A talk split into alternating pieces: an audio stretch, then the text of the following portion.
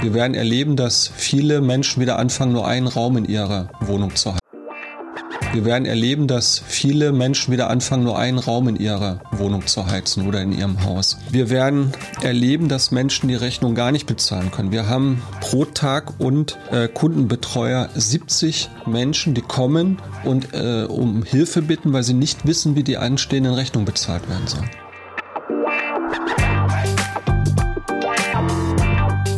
Wirtschaftsreporter. Der Podcast aus NRW.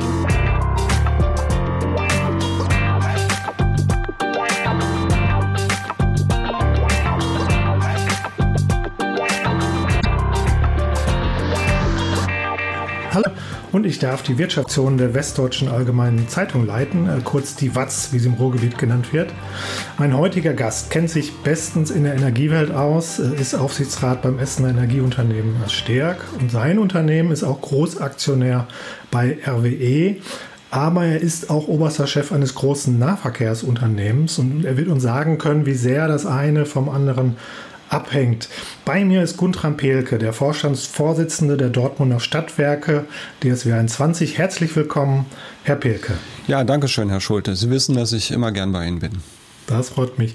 Ja, liebe HörerInnen, es neigt sich ein Sommer seinem Ende entgegen, der uns viel gebracht hat, was vorher undenkbar war. Ein 9-Euro-Ticket, ein Tankrabatt, beides läuft aus, Gaspreise, die sich vervielfachen.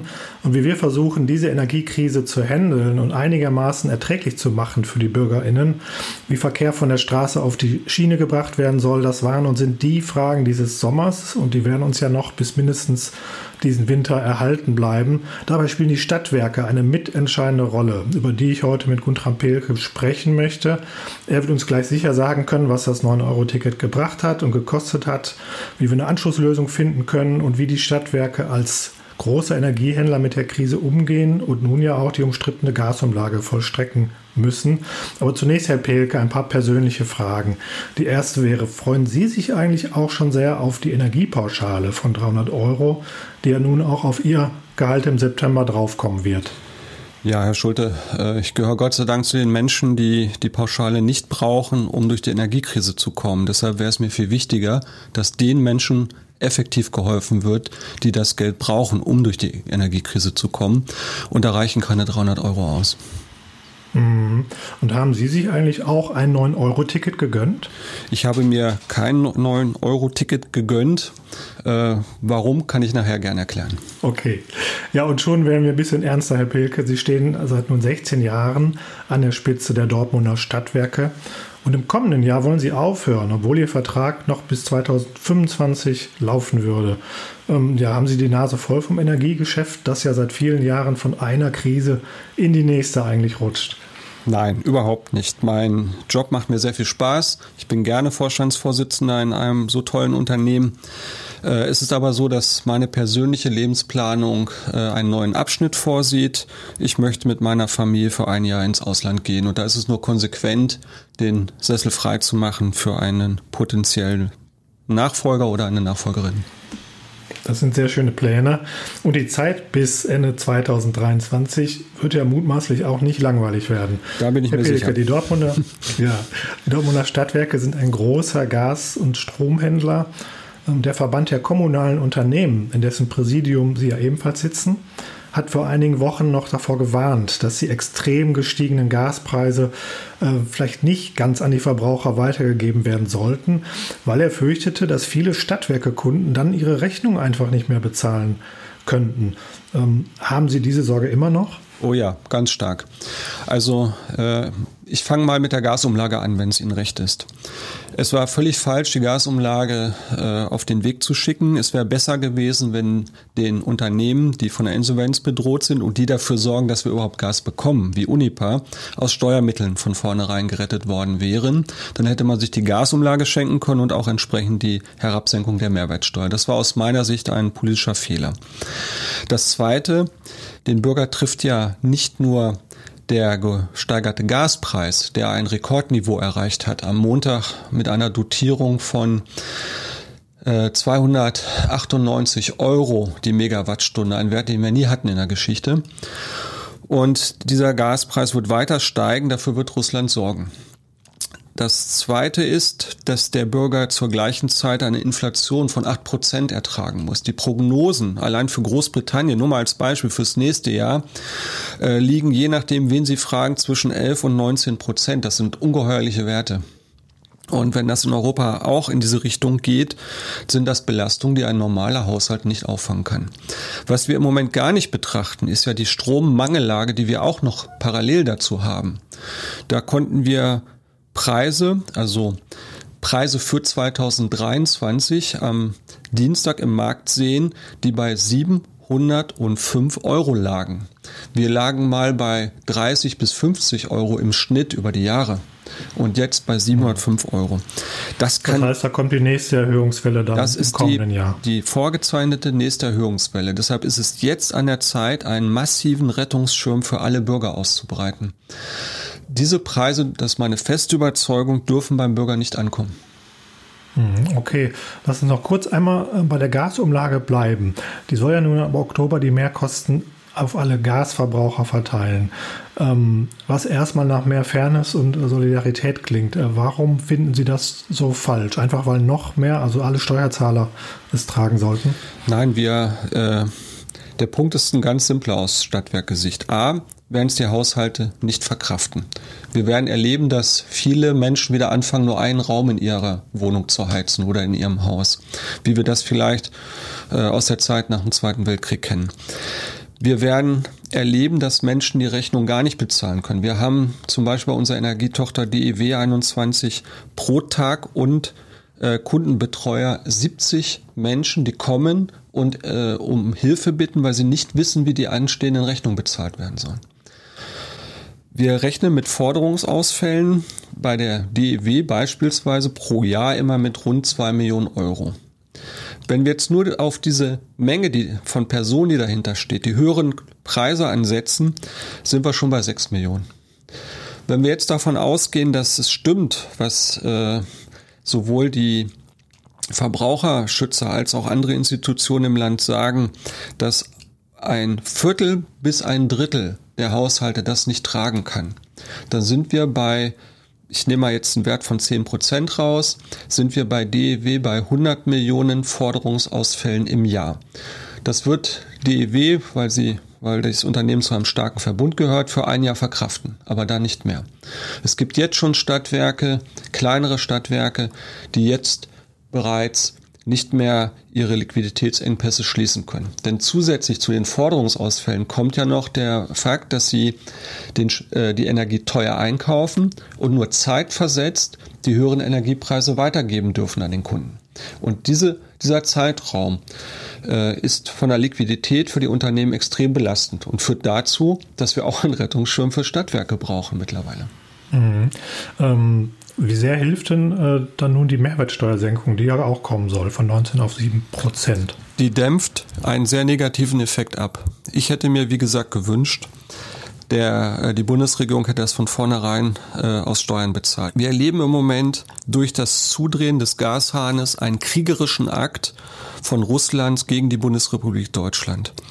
In so einer Kriegssituation kann man nicht kleckern, da muss geklotzt werden. Und deshalb bin ich der festen Überzeugung, es muss auf Bundesebene so etwas wie ein Sondervermögen aufgesetzt werden, so wie wir es äh, für die Lasten der deutschen Einheit hatten. Und aus diesem Sondertopf, der dann natürlich, das geht nicht anders, durch Kreditaufnahmen finanziert wird und der über die Jahrzehnte dann wieder abgetilgt wird, eben durch Solidarabgaben des Bürgers, die aber für Jahrzehnte dann Zeitraum. Ich bin da fest über einen langen Zeitraum strecken. Mhm. Komme ich mal mit dem Gegen. Ich bin da fest überzeugt, dass so ein Weg. Zuvor immer davor gewarnt, äh, den Anstieg der Gaspreise staatlich zu bremsen. Mein Argument ist eben, wenn der nur wenn der Preis steigt, sparen die Leute auch ordentlich Gas, äh, was wir müssen, um unsere Gasspeicher bis zum Winter voll zu kriegen. Ähm, klingt, finde ich, erstmal einleuchtend, oder nicht? Und wenn ich aus Steuern alles finanzieren würde, wäre es ja dem Einzelnen dann egal, wie viel Gas er verbraucht, wie lange er warm duscht und so weiter. Wir haben 40 Prozent unseres Gasbezugs aus Russland bekommen. Und wir haben immer gewusst, da gibt es entsprechende Untersuchungen auch des BDEW, dass wir von diesem immer gewusst, da gibt es entsprechende Untersuchungen auch des BDEW, dass wir von diesen 40 Prozent, wenn wir die nicht mehr bekommen, maximal 20 Prozent einsparen können. Die kommen aber nicht aus den privaten Haushalten, die kommen aus der Industrie äh, und aus anderen äh, Größenordnungen, wie zum Beispiel aus der Verstromung von Gas. 20 Prozent sind nicht zu ersparen. Es geht nicht. So, das heißt, hier wird etwas gefordert, was am Ende nicht geht. Natürlich äh, helfen Preissignale, zu einem höheren Sparverhalten zu kommen. Es kann ja auch eine Lösung sein, dass man sagt, ich lasse einen moderaten Preisanstieg für die Haushalte zu, um entsprechende Preissignale zu haben. Aber das, was auf die Kunden da zuläuft, auf den einzelnen Bürger, das ist ja, das hat ja mit einem Anreiz nichts mehr zu tun. Das wird schlicht viele Haushalte überfordern. Jetzt wurde ja diese Gasumlage in Fachkreisen auch gerne Lex Juniper genannt, also eigentlich äh, etwas, was äh, das schwer angeschlagene Düsseldorfer äh, Unternehmen retten soll, weil das nun mal der größte Gazprom-Kunde des russischen Staatskonzerns in Deutschland ist.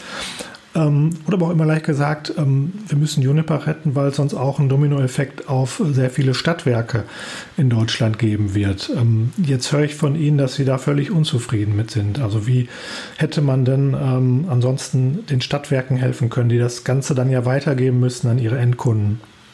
Dann habe ich mich unklar ausgedrückt. Unipa musste gerettet werden, weil wir ansonsten gar keine Gasversorgung in Deutschland mehr haben. Das ist unser Vehikel für die Gasversorgung.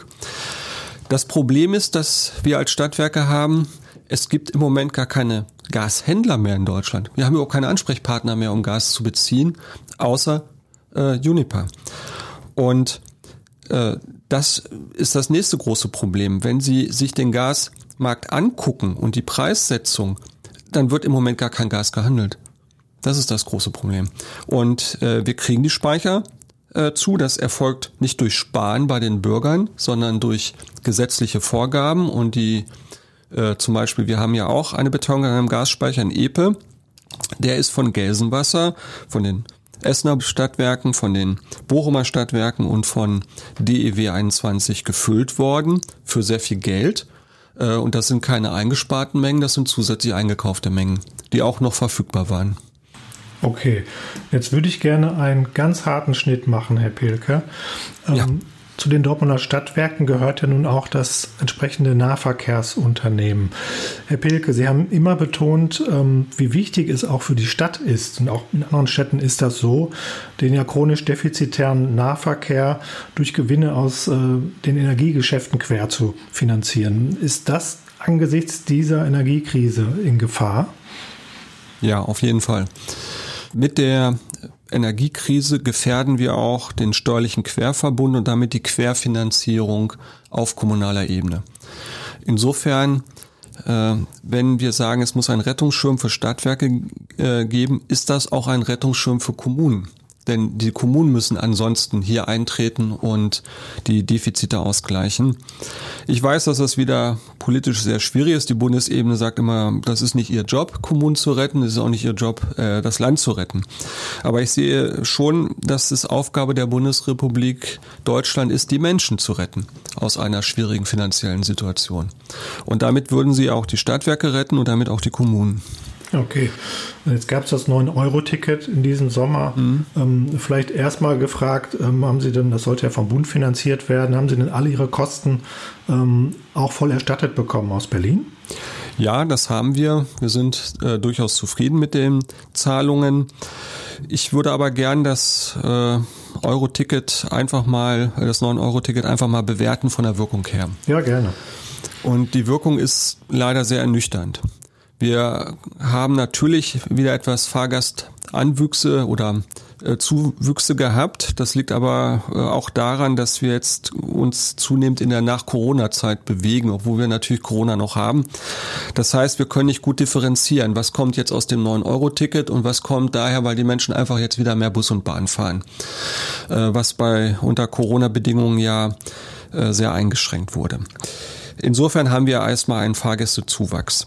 Wir können aber auch festhalten, dass die wirklich starke Inanspruchnahme des neuen Euro-Tickets auf der langen Strecke äh, erfolgt ist. Das heißt, überwiegend im Schienenverkehr und dann nicht äh, innerhalb einer Stadt, sondern von Stadt zu Stadt. Und das überwiegend auch äh, im Rahmen von Freizeitaktivitäten und am Wochenende. Das ist ein toller Effekt, weil sonst wären diese Familien mit dem Auto gefahren. Insofern hat auf der langen Strecke das 9 äh, Euro-Ticket eine gute Wirkung erzielt, im innerstädtischen Verkehr äh, leider nicht. Und insofern denke ich, muss jedes Nachfolgemodell auch berücksichtigen, wo überhaupt Nachfrage ausgelöst wurde. Äh, wir wissen seit langem, dass im Nahverkehr die äh, Preisflexibilität der Nachfrage nicht sehr groß ist. Mhm. Und äh, ob sie dann Euro raufgehen oder Euro runter, das merken sie an den Fahrgastzahlen kaum. Mhm. Das heißt, wir haben wenige Autofahrer, die jetzt äh, Berufspendler sind, wirklich in die Bahn, in den Bus bekommen. Ähm, aber angesichts äh, dieser F39-Euro-Ticket ähm, mhm. aufzusetzen, ja, also äh, für alle Verkehrssparten auf keinen Fall. Halte ich für nicht sinnvoll, weil es keine Effekte erzielen wird und es muss ja bundesfinanziert werden, sonst können es die Verkehrsträger ja gar nicht leisten. Aber ähnlich, wenn Sie mal zurückdenken in die Ende der 70er Jahre, äh, als das Interrail-Ticket auf den Markt kam. Das hat auch dazu geführt, dass viele Menschen mit der Bahn quer durch Europa gefahren sind. Und Instrumente, die dazu führen, dass Menschen ihre Freizeit nicht mehr mit dem Auto ihre Freizeitziele erreichen, sondern da mit der Bahn erreichen, die halte ich immer für richtig. Mhm. Aber es, es klang mit, also wenn es denn eine Anschlusslösung gäbe, dann eben für den Nahverkehr, ähm, dann müsste den auch komplett der Bund oder das Land finanzieren, äh, weil sie ja ähm, auch mit, ihren, mit ihrem Nahverkehrsunternehmen, wie die anderen Städte auch, äh, schon Verluste genug einfahren. Ja, äh, wir würden durch so ein Ticket unsere Verluste erhöhen, weil natürlich äh, kompensiert wurde. Es, es werden keine Einzelfahrausweise mehr verkauft. Man kauft einmal äh, das 9-Euro-Ticket, damit fährt man besser. Äh, auch viele äh, unserer Kunden, die Monatskarten hatten, wechseln. Also äh, der Effekt ist finanziell äußerst negativ, ohne dass wir einen entsprechenden Zuwachs verspüren. Und mhm, hier vielleicht noch ein Punkt, äh, droht nicht äh, eine wirklich deutliche Stärkung des ÖPNV in Ausbau schon am Personalmangel zu scheitern. Also wir haben ja jetzt erlebt in diesen Monaten, äh, dass in mhm. vielen Städten äh, die Nahverkehrsunternehmen überfordert waren mit diesem Ansturm, den es ja immerhin gab. Wie sah das in Dortmund aus? Also wir sind da Gott sei Dank sehr stabil gewesen. Vielleicht liegt es auch daran, dass wir alle 14 Tage äh, trainieren, 80.000 zusätzliche Fahrgäste äh, ins Stadion und wieder zurückzubringen. Also das hat Gott sei Dank bei uns toll geklappt. Wir haben da nicht diese Einbrüche gehabt, aber äh, wir können natürlich nicht garantieren, dass wir in Zukunft davon verschont sind. Sie brauchen nur einmal eine Grippe- oder Corona-Welle im Betrieb zu haben, dann können Sie bestimmte Verkehrsleistungen nicht mehr aufrechterhalten. Mhm. Herr Pilke, wir haben es schon ähm, angesprochen. Sie können den Nahverkehr äh, in Dortmund wie viele andere Städte bisher mit Energiegewinn quersubventionieren oder querfinanzieren, sage ich es mal, ähm, um für den städtischen Haushalt eben die, die Verluste da in Grenzen zu halten. Das können Sie auch, weil Sie als äh, DSW 21 das größte kommunale Aktienpaket am Essener Stromriesen RWE halten. Bevor wir zur aktuellen Lage kommen, ähm, Sie haben immer an den RWE-Aktien festgehalten. Das weiß ich auch, als andere Städte sie verkauft haben äh, und auch Ihnen natürlich geraten haben, das zu tun, weil RWE in einigen Jahren doch zu den Verlierern der Energiekrise äh, gezählt wurde. Ähm, das hat sich nur nach der Aufspaltung des RWE-Konzerns, äh, da gehen wir jetzt mal nicht ins Detail, aber schon ziemlich geändert. Ähm, da Sie auch kommendes Jahr aufhören wollen, spüren Sie sowas wie Genugtuung, dass Sie am Ende dann hier offenbar doch recht behalten haben? Ja, ja. Sie wissen, wenn etwas ein Erfolg war, dann gibt es viele Väter. Nein, ich freue mich natürlich, dass äh, fürs Unternehmen, dass die Aktie sich so hervorragend entwickelt. Äh, auch die letzten äh, Tage äh, konnten wir wieder Anstiege beobachten. Die RWE hat äh, durch die Aufspaltung eine Zukunftssicherung äh, vollzogen, die einzigartig ist und das zahlt sich jetzt aus, sowohl natürlich für die Kunden der RWE als auch für RWE selbst, als auch für die Aktionäre. Und ich freue mich sehr über diese Entwicklung. Mhm. Aber wer in diesen Zeiten besonders großen Erfolg hat, der muss sich auch andere Fragen stellen lassen. RWE profitiert ja aktuell ähm, eindeutig von den Folgen des ja. russischen Krieges in der Ukraine, nämlich über die hohen Energiepreise ähm, und schreibt ähm, sehr hohe Gewinne. Ähm, ja, wäre es da nicht doch angemessen, einen Teil davon äh, als Übergewinnsteuer oder wie man immer es auch nennen möchte, dem Staat zu geben, damit der die Verbraucher, wie Sie es ja auch fordern, eben noch mehr entlasten kann. Das halte ich nicht für richtig, aus einem ganz einfachen Grund. Erstens, wenn es einem Unternehmen gut geht, profitiert der Staat davon automatisch ne, durch die Steuerprogression. Äh, Und äh, wenn ein Unternehmen gute Gewinne macht, zahlt es auch gut Steuern. Das heißt, äh, an dieser guten Entwicklung profitiert der Staat eh schon. Andererseits, wenn ein Unternehmen lange Zeit äh, im Negativen ist, äh, übernimmt der Staat ja auch nicht die Verluste. Also warum soll er jetzt die Übergewinne bekommen? Ich finde, das wäre nicht fair. Insofern halte ich von einer Übergewinnbesteuerung nichts. Die Unternehmen, die jetzt von der Energiekrise profitieren, und ins unternehmerische Risiko gehen, dazu würde ich auch die Stärk zählen, sollten auch die Möglichkeit haben, diese Mittel zu verwenden, um das Unternehmen weiterzuentwickeln. Denn sie zahlen ja automatisch schon mehr Steuern. Mhm. Beispiel Stärk ist sehr gut, denn natürlich wäre ein Problem einer solchen Übergewinnsteuer auch nur die richtigen zu treffen. Und Sie haben es gesagt, auch die Essener Stärk, äh, der Energiekonzern, ähm, profitiert aktuell von der von diesem russischen Krieg in der Ukraine, zählt aber nun ja seit Jahren auch eher zu unseren Sorgenkindern äh, in Nordrhein-Westfalen. Ähm, weil eben die Stärk auch mit ihren vielen Kohlekraftwerken zu den Verliererinnen äh, der Energiewende zählte. Ähm, wie sehen Sie im, im Moment die Lage? Also Sie müssen sich ja über jeden Euro freuen, den die aktuell wieder damit äh, verdienen. Ähm, auch wenn wir sehr, sehr lange und äh, jahrelang eigentlich über den Kohleausstieg gerungen haben. Und Sie selbst haben auch sehr damit gehadert, ja, wie es gelaufen ist. Ja, und äh, deshalb muss ich Sie etwas korrigieren. Der Ukraine-Krieg hat die Situation nochmal verschärft. Wir haben aber schon vor dem Ukraine-Krieg, schon ein halbes Jahr vorher, Preise am Strommarkt erlebt, wie wir sie über Jahrzehnte nicht kannten. Äh, die ganze zweite Hälfte 2021 und der Krieg beging, begann ja, wie wir wissen, am 24. Februar 2022 äh, haben wir schon starke Strompreissteigerungen gehabt, auf über 300 in der Spitze, auf über 600 Euro die Megawattstunde.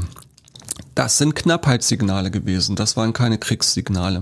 Und diese Knappheitssignale resultieren aus dem rapiden Abbau der konventionellen Kraftwerke, so wie es Stärk auch vollzogen hat, und dem fehlenden Zubau, den fehlenden Zubau an Erneuerbaren. Wir sind ja nie in dem Umfang, auch das habe ich immer aufs Schärfste kritisiert, in der Lage gewesen, Erneuerbare so zuzubauen, wie wir sie brauchen. Das äh, ist an vielen Dingen gescheitert. Äh, zum Teil am Deckel nach dem EEG, an den Abstandsregeln. Da gibt es viele, viele Gründe. Äh, bis hin zu den Umweltverbänden, äh, die eigentlich für Erneuerbare sein müssen, aber dann gegen Windrädersturm laufen. Es kommt erschwerend hinzu, dass wir in Frankreich erleben, äh, dass von den 52 Atomkraftwerken 26 stillstehen und das jetzt schon seit über einem halben Jahr. Äh, und nach meinem Wissen gibt es da größere Probleme im sicherheitsrelevanten Kühlsystem durch Spannungsrisskorrosion. Äh, das betrifft wohl im Kern am Ende äh, von diesen 28, die stillgelegt sind, nur 16. Aber auch diese 16 würden fehlen, wenn die nicht wieder an den Markt gehen. So.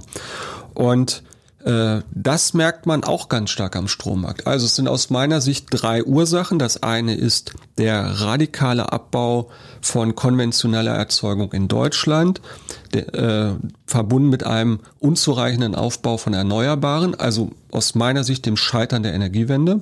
Das zweite äh, ist die Situation in Frankreich und das dritte ist der Ukraine-Krieg, der dazu führt, und das haben wir in den Marktpreisen ja noch gar nicht drin, dass wir äh, Gaskraftwerke nicht als Ersatz für Kohlekraftwerke nehmen können weil das Gas wird ja nicht mehr da sein im nächsten mhm. Jahr für die Gaskraftwerke. Genau. Was der Ukraine-Krieg in dem Fall direkt beeinflusst hat, ist ja nun ein Comeback der Kohlekraftwerke. Ähm, wie wir es jetzt erleben und wie es ja auch die Bundesregierung fordert, auch davon profitiert die Stärk. Wie sehen Sie in diesem Zusammenhang die neu aufflammende Atomdebatte in Deutschland? Ähm, denn Sie haben es gesagt, Gas wird ähm, absehbar soll auch gar keinen Strom mehr erzeugen in den kommenden Monaten. Da geht es ja eigentlich darum, mache ich mehr Kohlestrom oder lasse ich die Atomkraftwerke länger laufen? Wie blicken Sie darauf? Ja, Äh, Im Nachhinein kann man sagen, es war ein Fehler, gleichzeitig aus dem Atomstrom auszusteigen, als auch die Kohlekraftwerke abbauen zu wollen. Irgendwas hätte man machen müssen, äh, um die Stromversorgung sicherzustellen auf Dauer in Deutschland. Im Moment diskutieren wir ja noch de facto über zwei Atomkraftwerke und ob die länger laufen oder nicht. Äh, ich sage es jetzt mal etwas flapsig, das macht den Kohl nicht fett. Und aufgrund äh, der Vorbereitung, die die Betreiber ja getroffen haben, kann es eh nur um die Frage gehen, ob sie noch ein paar Monate länger laufen äh, oder planmäßig stillgelegt werden. Man darf nicht glauben, dass die noch zehn Jahre laufen können. Das geht überhaupt technisch nicht. Weil auch, das muss man ja auch wissen, wo kommt der, das Material zum Betrieb der Atomkraftwerke her? Der Brennstoff, der kommt auch aus Russland. Ja, ja. Jetzt mal abseits ähm, davon, ähm, also ich denke dann auch immer an die Sicherheitsfrage. Also wir steigen ja nun aus der Atomkraft aus ähm, infolge des, der Fukushima-Katastrophe und weil wir in Deutschland alle zusammen Angst hatten, dass sowas ja auch passieren kann. Es war eine große Koalition, die das dann beschleunigt hat mhm. äh, unter Kanzlerin Merkel.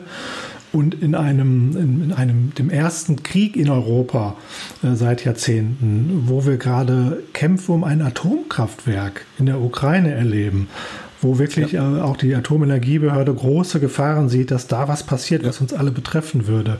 Äh, müsste man da nicht ähm, aus Sicherheitsgründen anders auf diese Atomdebatte gucken und sagen, vielleicht spielt es doch eine Rolle, ähm, ob es nur ein paar Monate sind oder nicht? Das kommt mir ein bisschen zu kurz. Wie geht's Ihnen?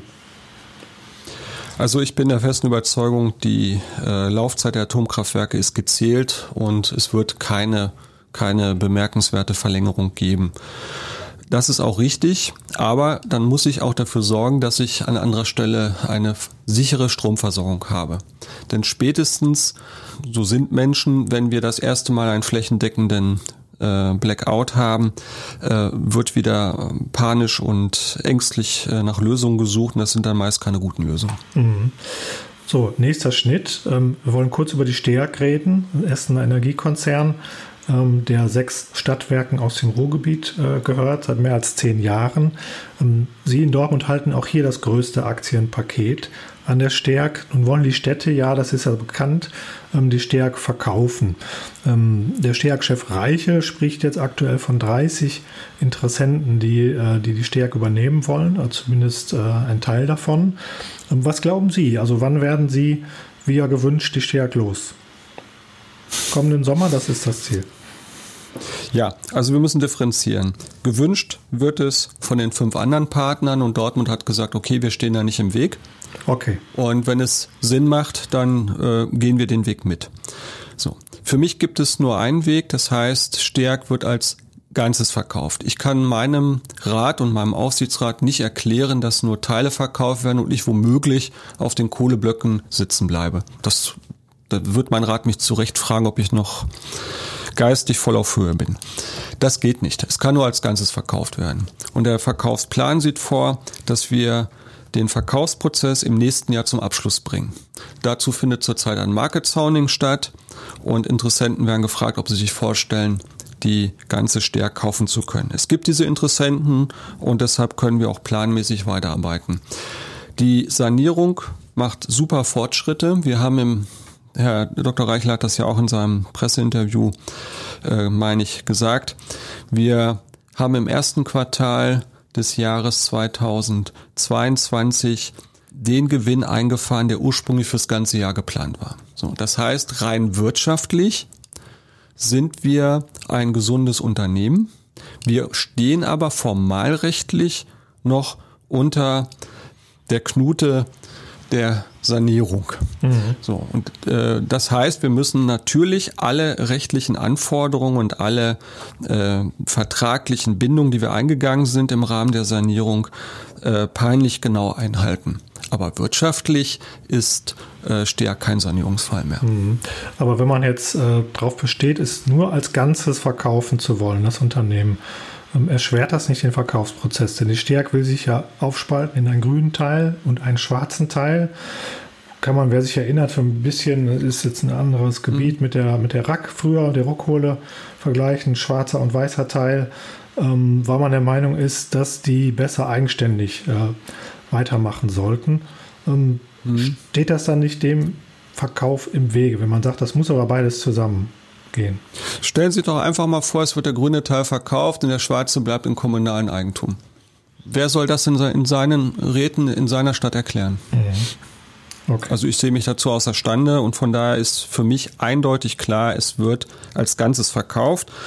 Und wie verkauft wird und was verkauft wird, das muss ich an dieser Stelle auch mal deutlich sagen, das entscheiden die Gesellschafter. Das entscheidet weder eine Bank noch ein eingesetzter Sanierungsgeschäftsführer, äh, noch ein eingesetzter Treuhänder. Das entscheiden die Eigentümer und natürlich in Abstimmung wie sich das gehört, mit der Mitbestimmung. Wir legen großen Wert auf die deutsche Mitbestimmung. Sie hat sich bewährt und die werden wir natürlich auch beachten.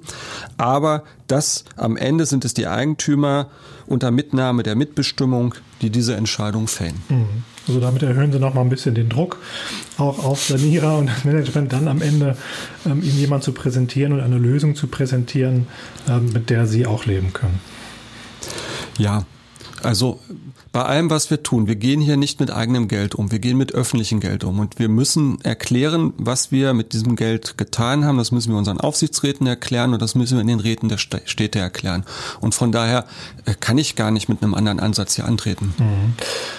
Sie haben ja eben schon betont, äh, dass es die fünf anderen Städte sind, ähm, die unbedingt verkaufen wollen. Ähm, auch Sie haben hier, wie bei RWE, äh, länger an dem Energieunternehmen fest gehalten. Wäre das nun, wenn es denn im kommenden Sommer klappt und die Stärk verkauft wird, wäre das ein guter Schlussstrich für Sie, sagen wir mal, aufzuhören als Energiemanager? Denn die Stärk, Sie haben ja lange Jahre in den Aufsichtsrat äh, des Essener Unternehmens geführt, war ja, also zumindest kam das bei uns in der Redaktion immer so an, so ein bisschen auch Ihr Baby. Ähm, wäre das ein guter oder ein schlechter Abschluss äh, sozusagen Ihrer Laufbahn? Ich glaube, es wäre ein guter Abschluss für das Unternehmen, weil wenn wir selbstkritisch auf uns als Eigentümer gucken, äh, auf die sechs Konsorten, dann waren wir keine guten Eigentümer. Und hier besteht jetzt die Chance, dass das Unternehmen einen guten Eigentümer bekommt.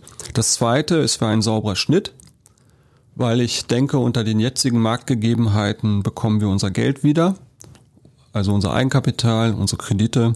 Und äh, das wäre für mich persönlich auch ein guter Abschluss. Okay. Wenn Sie denn aufhören als STEAG-Chef, Herr Pelke, ähm, was kommt danach? Einfach nur Rente oder können Sie sich vorstellen, auch nochmal in anderer Funktion ähm, der Branche, dem Thema oder einer ganz anderen Branche erhalten zu bleiben? Ja, ich bitte um Verständnis, dass ich äh, dazu erstmal nichts sagen möchte. Mein Hauptziel und mein wesentliches Ziel ist es, wirklich äh, mich meinen privaten Themen zu widmen.